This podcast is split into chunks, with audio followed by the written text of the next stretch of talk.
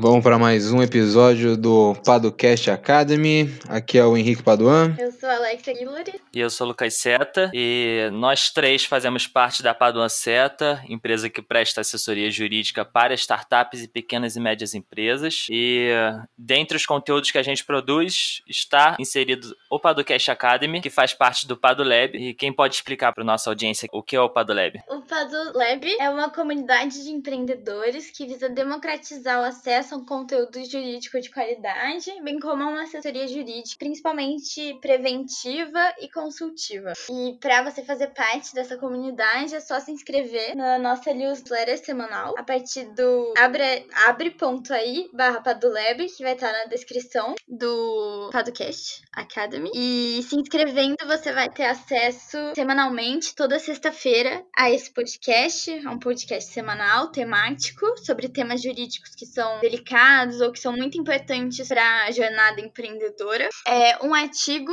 exclusivo, é acesso ao glossário jurídico com termos que são importantes para os empreendedores. E é isso aí, né? Diversas recomendações, informações a respeito do ecossistema empreendedor como um todo. Enfim, cada newsletter a gente tenta trazer conteúdo diferente da anterior para variar bem e a gente não mantém nossa base de informação. É isso, né? E em breve teremos eventos presenciais interessantíssimos aí para a comunidade. Exatamente. E o episódio de hoje, semana passada a gente explicou o que é um tipo societário, enfim, quais são os tipos societários que existem. É... E hoje a gente vai falar sobre a diferença entre a sociedade limitada e a sociedade por ações, né? Que é a LTDA e a SA. Então. É, que basicamente as pessoas veem escrito assim, então é como as pessoas conhecem normalmente. Então a diferença entre essas duas que são, é, no geral, as mais utilizadas e as que causam maior confusão. E por isso o episódio de hoje a gente vai ajudar o pessoal a conseguir entender a diferença entre ambas. É isso? É isso, vamos lá. Padocast. Podcast Academy. Academy. Podcast. Podcast. Podcast Academy. Padocast Academy. É, enfim, como é que a gente pode começar a falar sobre limitada versus SA? É, o que, que vocês acham? Como é que a gente organiza isso melhor para ficar mais fácil de entender? Hum, primeiro, indicando que sociedade limitada e sociedade anônima são tipos societários que nós falamos no nosso último episódio. Então, tudo aquilo que a gente falou no episódio anterior serve como base para entender essas duas figuras que vamos falar neste episódio, né? Isso. Deságua no episódio de hoje, isso, né? Isso, exato. E acaba que essas duas são as mais conhecidas, as mais usadas. E Uhum. acaba tendo uma relevância, né? Grande esse assunto. Aham. Dá pra dizer, pra começar, que a limitada ela seria menos complexa do que a SA? Creio que sim. Né? É, e dá para também afirmar que, no geral, as startups e pequenas e médias empresas vão ser uma sociedade limitada antes de se tornarem, talvez, né? Pode ser que nem se tornem uma SA no futuro. Então, eu sou meio. Aí já depende, aí já é, É. mais. Assim, eu acho que se você pegar em números quantitativos, essa, essa afirmação é verdadeira. Uhum. Mas. Não é uma receita de bolo. Exatamente, exatamente. Às vezes não, não existe uma gradação entre limitada e sociedade anônima. Não é um, você não tem que passar por fases. Ah, primeiro que às vezes acho que as pessoas têm essa impressão, né? Ah, primeiro Uhum. eu vou constituir um MEI aqui, aí depois eu passo de estágio e crio uma limitada, e aí se eu passar por estágio anterior eu viro uma sociedade anônima. Elas não, não seguem essa lógica. É, cada uma tem um porquê de existir e tem as suas especificações é, e objetivos a se atingir, né? Isso, é, e isso tem a ver também com o enquadramento de porte que a gente falou na semana passada. Talvez as pessoas acabam confundindo, né? É, e ligando uma coisa com a outra, achando que no início da empresa, até eu faturar X ou próximo daquilo, você MEI e depois eu passo para a próxima fase. Como o Henrique falou, isso não é verdade. É, essa gradação tem mais a ver com o enquadramento de porte, que a gente falou também no episódio da semana passada, do que o tipo societário em si, né? Uhum.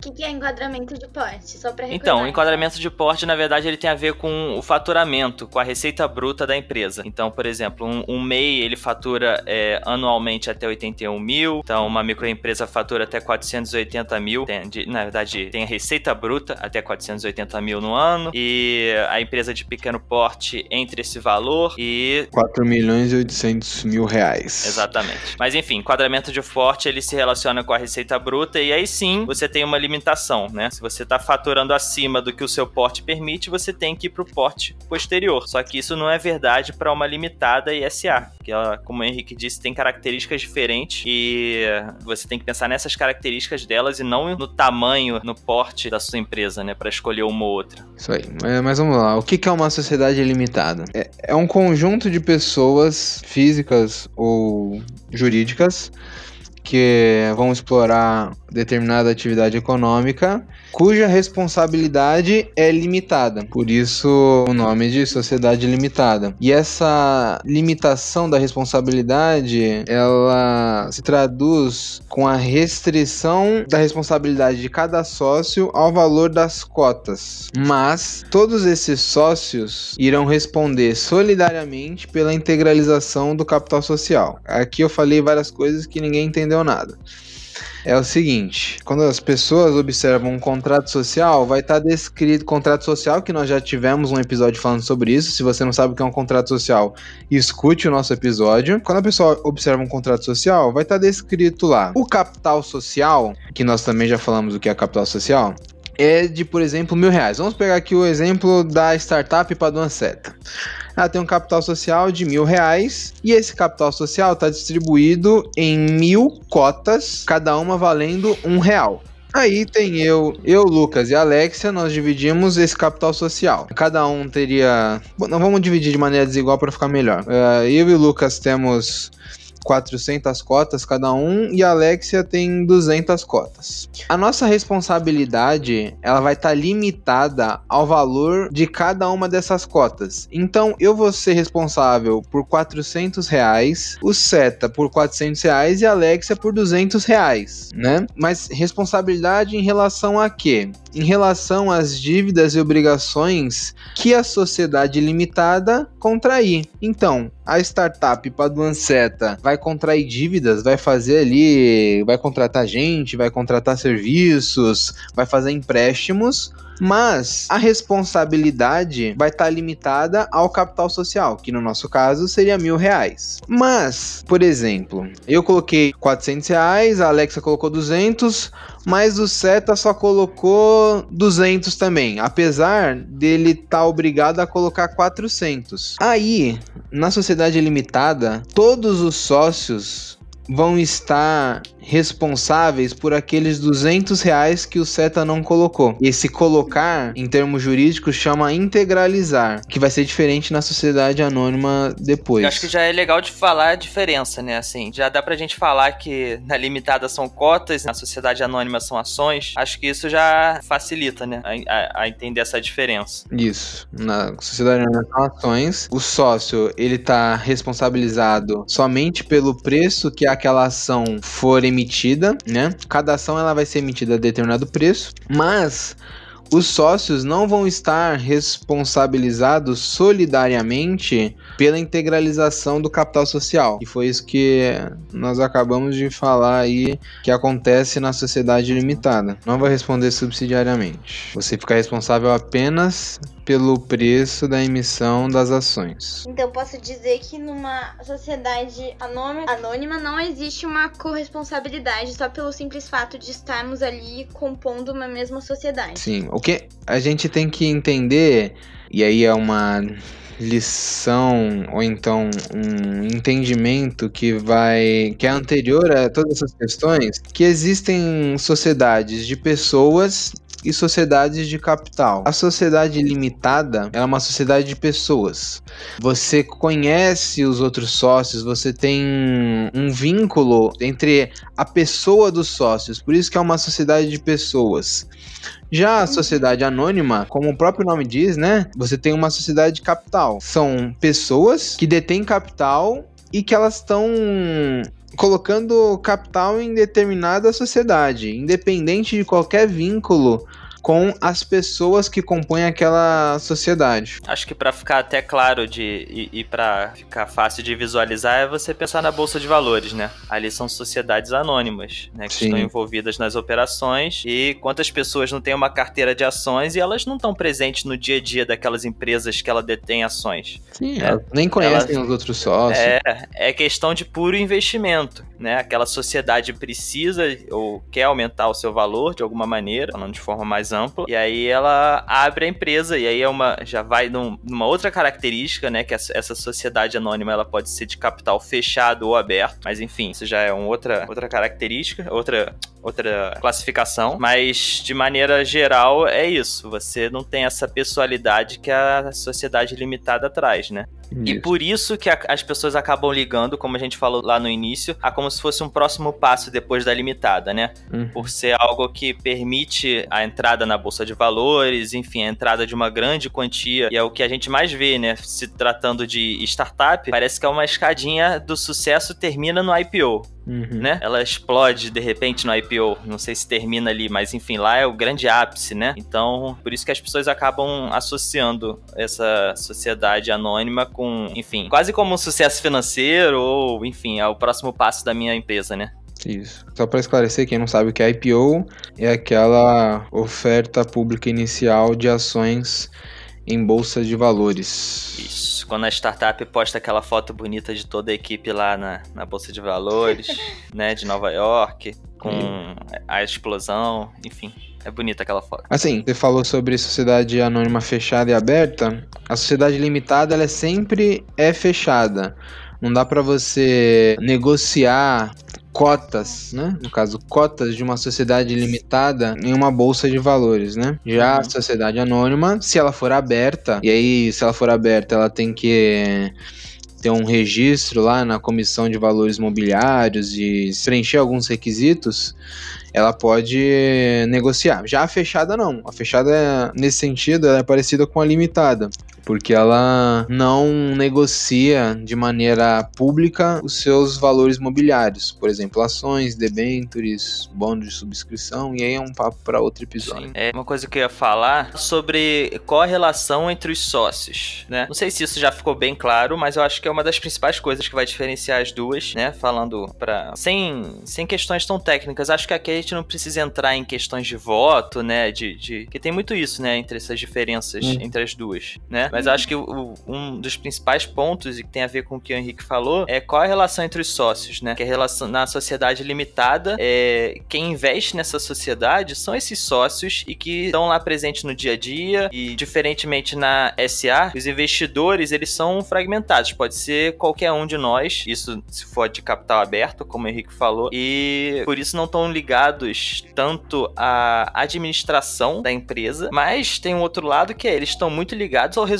financeiro da empresa, né? Então, não sei se dá pra dizer que o resultado financeiro da empresa atinge muito mais é, os investidores no caso das SA, por eles não estarem ligados, talvez, quase que emocionalmente ou de forma mais direta com a empresa. Por serem pessoas que estão basicamente em busca do, do lucro ou do resultado financeiro por ser um investimento na bolsa de valores, por exemplo. Então, se não der resultado, a pessoa ela não tá se preocupando, assim, por mais que tenham investidores que se preocupem mais com questões de, é, de a longo prazo, qual empresa que pode crescer ou não, essa, essa preocupação dele é muito mais voltada pro lado financeiro do que por qualquer coisa. Enquanto na limitada, é, enquanto na limitada, como os sócios são investidores e ao mesmo tempo participam e atuam naquela empresa, a ligação deles é muito mais emocional e, e muito menos direta com a questão do, do financeiro somente, né? Mas aí também tem uma questão, porque classicamente falando, a sociedade limitada é uma sociedade de pessoas.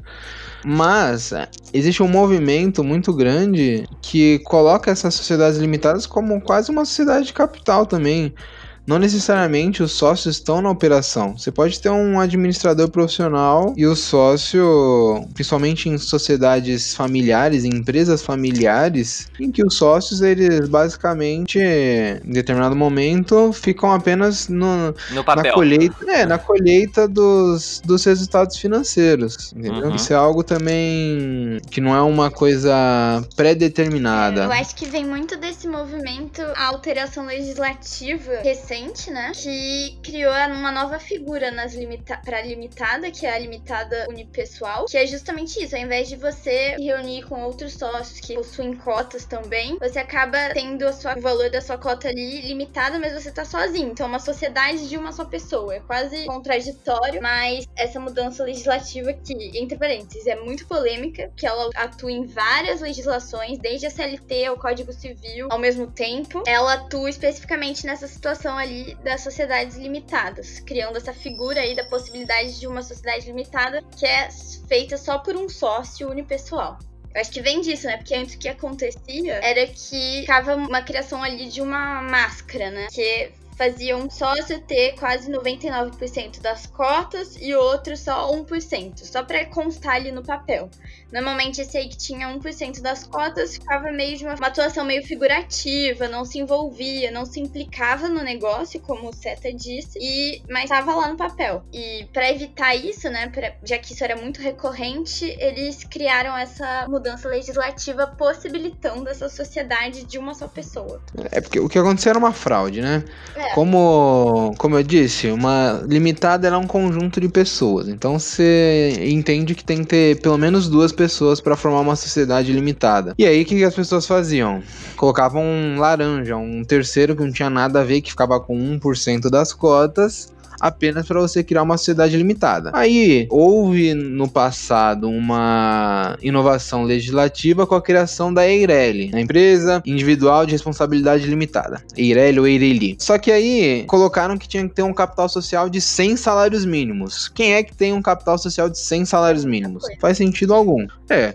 E aí, com a MP da, da Liberdade Econômica, criaram a Sociedade Limitada Unipessoal. Exatamente para esses casos, para você não necessitar colocar uma pessoa que não tem nada a ver apenas para constar, cumprir o que tá dizendo, para você ter uma responsabilidade limitada na hora de, de empreender. É, especificamente em relação a esse ponto, essa MP da liberdade econômica foi positiva, porque a situação que a gente tinha em relação à legislação era essa. A I- a Eireli, o capital que ele exigia era muito alto. E aí, quando você pensava numa proteção jurídica, numa sociedade que vai te limitar ao valor da cota, né, a quantidade de cota, ou era a Eireli ou era sociedade limitada. Mas sociedade limitada te exigia de fato mais pessoas além de você mesmo, né? Então, essa mudança legislativa foi, positiva nesse sentido, porque você pode ter uma sociedade limitada agora sozinha e que não tem a exigência de um capital tão alto quanto a Eireli exige. Exatamente. Eu acho que o que a gente tem que destacar e que é o mais relevante nesse, nesse episódio é por que escolher uma e não escolher outra? E além disso, qual a razão daquela frase inicial do Seta de que a sociedade anônima é mais complexa do que a sociedade limitada? Cara, de início eu acho que a anônima ela é mais complexa ou mais complicada por algumas exigências da própria lei, né? Você precisa ter um conselho fiscal, você precisa ter um corpo de direção mais complexo do que a limitada. Então, é... mas por que que a lei obriga isso? Uma anônima, é- ela tem órgãos que são obrigatórios por lei. Aí o Seta já falou, conselho fiscal, uma diretoria, você pode ter um conselho de administração e a Assembleia Geral. São os quatro órgãos principais de uma Uhum. sociedade anônima. Isso. Então, pra que que eu vou ter toda essa, todo esse, esse pessoal, né? É, essa é uma exigência, ao meu ver, que acontece muito por conta da, do que a gente estava falando, do, da sociedade anônima, ela ter o seu, as suas ações envolvidas em bolsa de valores e ela ter muito mais gente envolvida na sociedade do que é limitada, né? Então você precisa de um maior controle, é, tanto financeiro quanto de tomada de decisão, do que a limitada precisa, por estar mais fechada do que a sociedade anônima. Sim, Uma questão, uma questão organizacional, né? Ali, porque vai ter muita gente. Já que as ações são vendidas no balcão, né? Posso dizer isso? É, um balcão organizado, isso aí. Não, mas é isso aí. Eu acho que assim, não foge muito disso, assim. Não sei se tem mais alguns motivos, assim, pra essa complexidade. Vocês acham? Ah, não, eu acho que é, é entender o que cada uma se propõe, né?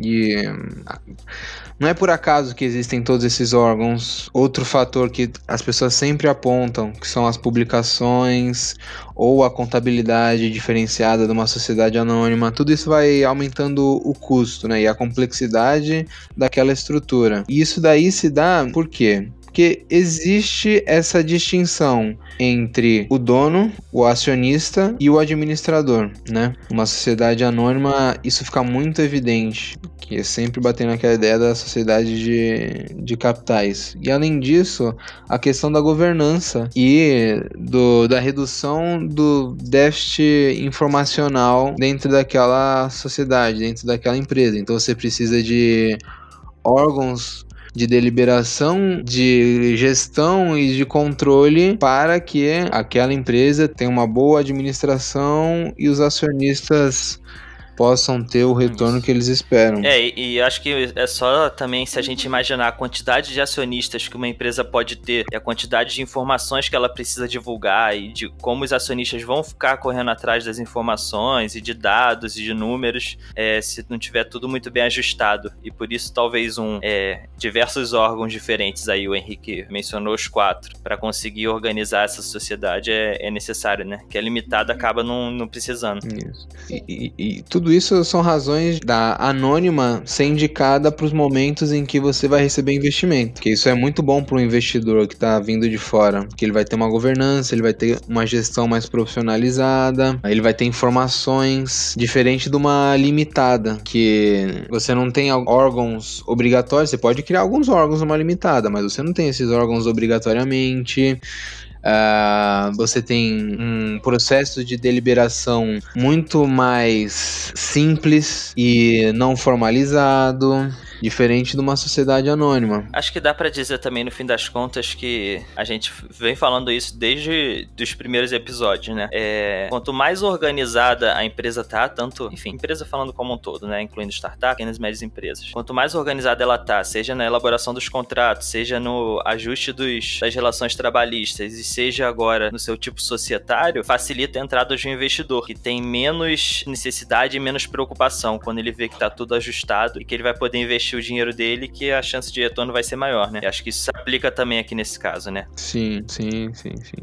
Mas a gente tem que pensar também que não basta só essa organização. Porque a estrutura de cada um desses tipos societários, de maneira intrínseca, ela já traz essa governança e essa transparência de maneira mais evidente ou não. Quando a gente fala que depende do cada caso, isso tem a ver com o momento em que a empresa está passando e quais são os objetivos. Porque se você tiver um investidor, um fundo de investimento, a probabilidade de você ter que transformar a sua empresa em uma sociedade anônima é gigantesca. Porque estruturalmente falando, ela vai estar preparada para todas aquelas exigências de um investidor externo, né? Então, às vezes, nenhuma limitada super organizada e super ajustada vai conseguir ah, suprir tudo que uma sociedade anônima poderia fazer, entendeu? Poderia ser. Como se as instituições organizacionais ali da Uhum. sociedade anônima fossem mais presentes, né? Então isso, Isso. enfim, traria essa ideia de, de organização mesmo, de controle, de fiscalização interna, que para um investidor é muito positivo. E como se, Exatamente. dependendo da sociedade, é, dependendo do caso, mesmo que você tenha a maior organização do mundo dentro de uma limitada, às vezes isso não chega ao ponto do que é uma sociedade anônima, né? Pelo próprio fato de ser uma sociedade anônima e de ter várias, é, várias nuances já. né? Isso. Porque quando você vai organizar uma sociedade limitada para trazer governança, transparência, você vai estar focando numa sociedade anônima, porque ela é como se fosse o parâmetro, Uhum. né? Aí você vai criar órgãos, você vai criar conselhos. Se você vai fazer tudo isso, por que você não transforma Isso. na sociedade anônima? Você vai gastar mais com contabilidade Entendeu? também e assim por diante. Então transforma em anônima, né? Isso, De uma vez, isso. Mas eu tô falando isso, não é uma ode cega à sociedade anônima também.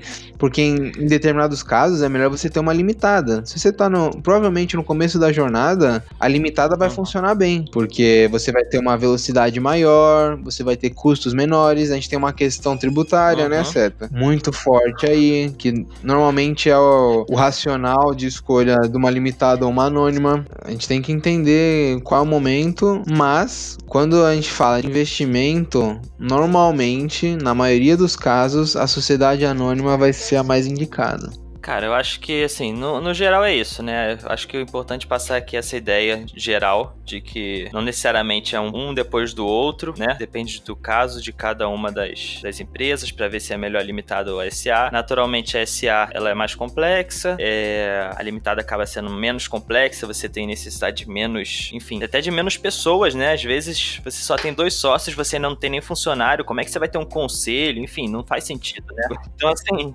você mal tem dois sócios e um Exatamente. funcionário está pensando em conselho, então calma, né? A governança ela é importante, mas ela não precisa ser uma obsessão a ponto de frear o seu negócio, né? Assim como o pessoal Exatamente. fala muito isso sobre a questão legislativa, né? Ah, a legislação não pode, não pode é, travar a inovação, né? Então, o pessoal é, é achar sempre o meio termo. Você tem que se preocupar com governança, mas isso não pode ser o ponto número um quando só existe você e mais um sócio, você mais um sócio e dois, três funcionários, porque aí você vai gastar mais com a governança do que pra é, dar andamento ao seu negócio. E aí você não vai precisar dela mesmo, né? Porque provavelmente vai ter encerrado o negócio até lá. Mas enfim, para não acabar com, com uma mensagem pessimista, acho que é isso: é entender o momento da sua empresa, entender quando, quando seria melhor um ou outro, né? E entender que existe N nuances. Aqui a gente só deu alguns pitacos, como é o Padocast Academy, né? Para que as pessoas consigam sair daqui com um mínimo de entendimento para ir além. Agora você pode ir além, você pode procurar mais, porque existem diversas diferenças aqui que não dá pra gente ficar pontuando uma por uma. Algumas porque são, é, de certa forma, menos relevantes e outras porque a gente ficaria aqui o dia inteiro, né? Então, assim, é, mas até aquelas que são aparentemente menos importantes tem que ter muita, muita atenção. Atenção. Exatamente, porque às vezes é na, na nuance que as pessoas derrapam, né? Então, não pode tratar pequenos requisitos legais, pequenos requisitos que estão previstos na lei como bobeira, né? Então, é saber tudo isso e ter noção de que Uhum. você pode decidir com calma e não precisa seguir uma cartilha, né? Acho que muito do Padocast Academy é isso, não siga uma cartilha. Sua empresa, ela é, é única e por mais que ela siga uma trilha do que a maioria vai seguir, ela tem um monte de nuance que só a sua vai ter, né? Então, não dá pra falar que de todas É, eu acho que a ideia é compreender o que é cada figura e o porquê elas existem. Não é uma coisa aleatória, não é que alguém tirou da cabeça que tem que publicar o balanço X. Existe um porquê daque, daquela publicação, né? Então, é, é isso. Então é isso, né? Só pro pessoal ficar ligado aí, vai estar na descrição o link, a nosso artigo sobre sociedade limitada unipessoal e também sobre a MP. E assina o Padolab pra não deixar de receber os conteúdos toda sexta-feira. É isso? Um abraço, boa semana, fiquem com Deus.